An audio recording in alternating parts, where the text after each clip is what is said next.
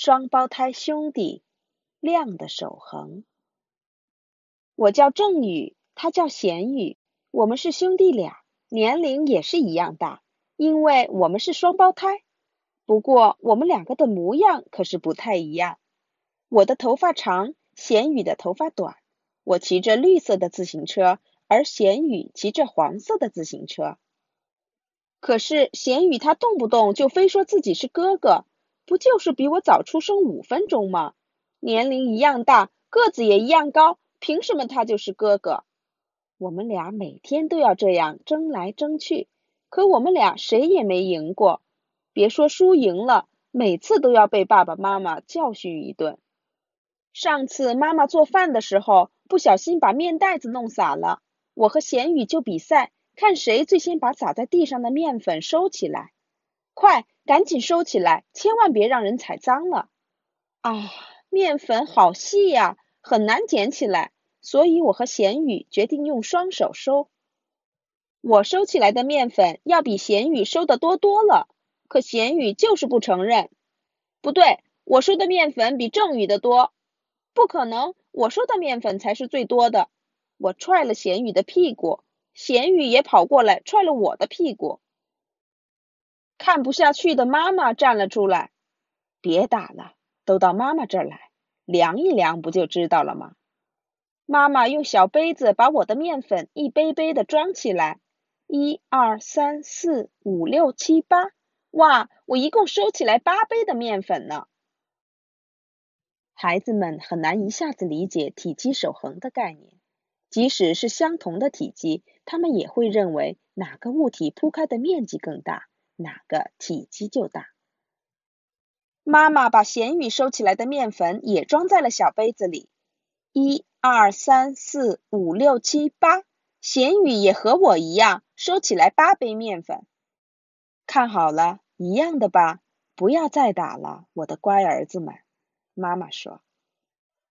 接下来就是和面，妈妈给咸宇的那份好像比我的多啊，我真的好想哭。咸宇的面团看着那么大，那么宽，怎么我的面团这么小，还这么细呢？请告诉孩子，将和好的面平分后，只要不再添加或减少面粉，即使是形状改变了，两团面的体积还是相同的。不对，妈妈给你们两个分的是一样多的。来，你来看，妈妈把咸宇的面团成了一个团儿，揉啊揉。我的面也被妈妈团成了一个团儿，揉啊揉，啊，是真的，两个面团儿是一样大的。虽然原来一个很扁平，一个细长，面粉的量却是一样多的。昨天因为牛奶的事儿，我们两个又打架了。这次妈妈又给咸宇多分了好多牛奶，我就告诉咸宇要和他换着喝，可是咸宇他不同意，我哇哇大哭。为什么给我的牛奶这么少？哼！请告诉孩子，液体的情况也是一样的。相同量的牛奶，因为装的容器不同，看起来就会不一样多。爸爸拿来了两个一样大的杯子，孩子们看仔细了，你们两个的牛奶是一样多的。爸爸把咸鱼的牛奶倒进一个杯子里。又把我的牛奶倒进了另一个大小完全一样的杯子里。啊，是真的！放在大小不一样的杯子的时候，看起来不一样多。现在两个相同的杯子里装的牛奶看起来是一样多的，所以其实牛奶的量是一样多的。今天我们两个用沙子画画，画着画着又打起来了。用胶棒在纸上画好之后，要撒上沙子。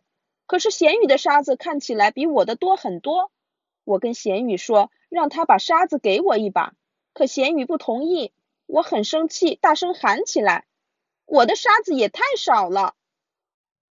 妈妈给你们两个分了一样多的沙子，你们看看。妈妈把我的沙子装在一个空酸奶瓶里，接着把咸宇的沙子也装在一个一模一样的空酸奶瓶里。啊，是真的！咸宇的沙子和我的一样多，都是一瓶。我要到楼下去装回来更多的沙子，比咸宇多很多。我正往游乐场跑着，对面忽然窜出来一条大狗。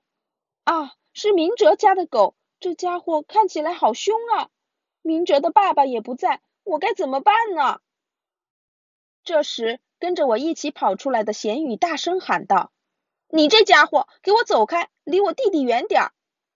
咸鱼响亮的嗓音把大狗吓得犹豫了。这时，明哲的爸爸赶过来，把狗领走了。可我却看见咸鱼吓得一直在打哆嗦。我过去拍了他一下，他哇的一下哭了起来。咸鱼，不。哥哥，别哭了。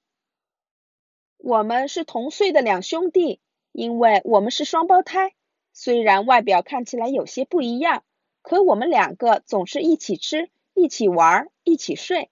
双胞胎哥哥咸宇，双胞胎弟弟正宇，我们两个真的很要好。通过比较理解量的守恒，这个故事告诉我们这样一种办法。像牛奶、沙子、和好的面团这种不能直接比较的事物，也可以使用临时单位进行比较。在使用天平或者量杯这种标准化的工具，以及克、升这种标准单位进行准确测量活动之前，这种比较是必不可少的过程。孩子在比较体积和数量的时候，会产生认知性的矛盾。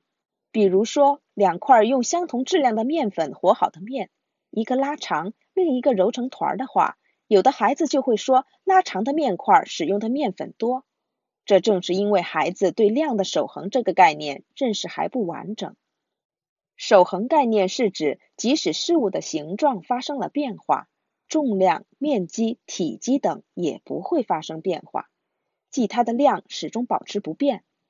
请告诉孩子，当我们比较日常生活中某些物品的体积或者数量的时候，需要制定一个标准来比较，请带着孩子进行反复的练习，帮助孩子们掌握这个概念。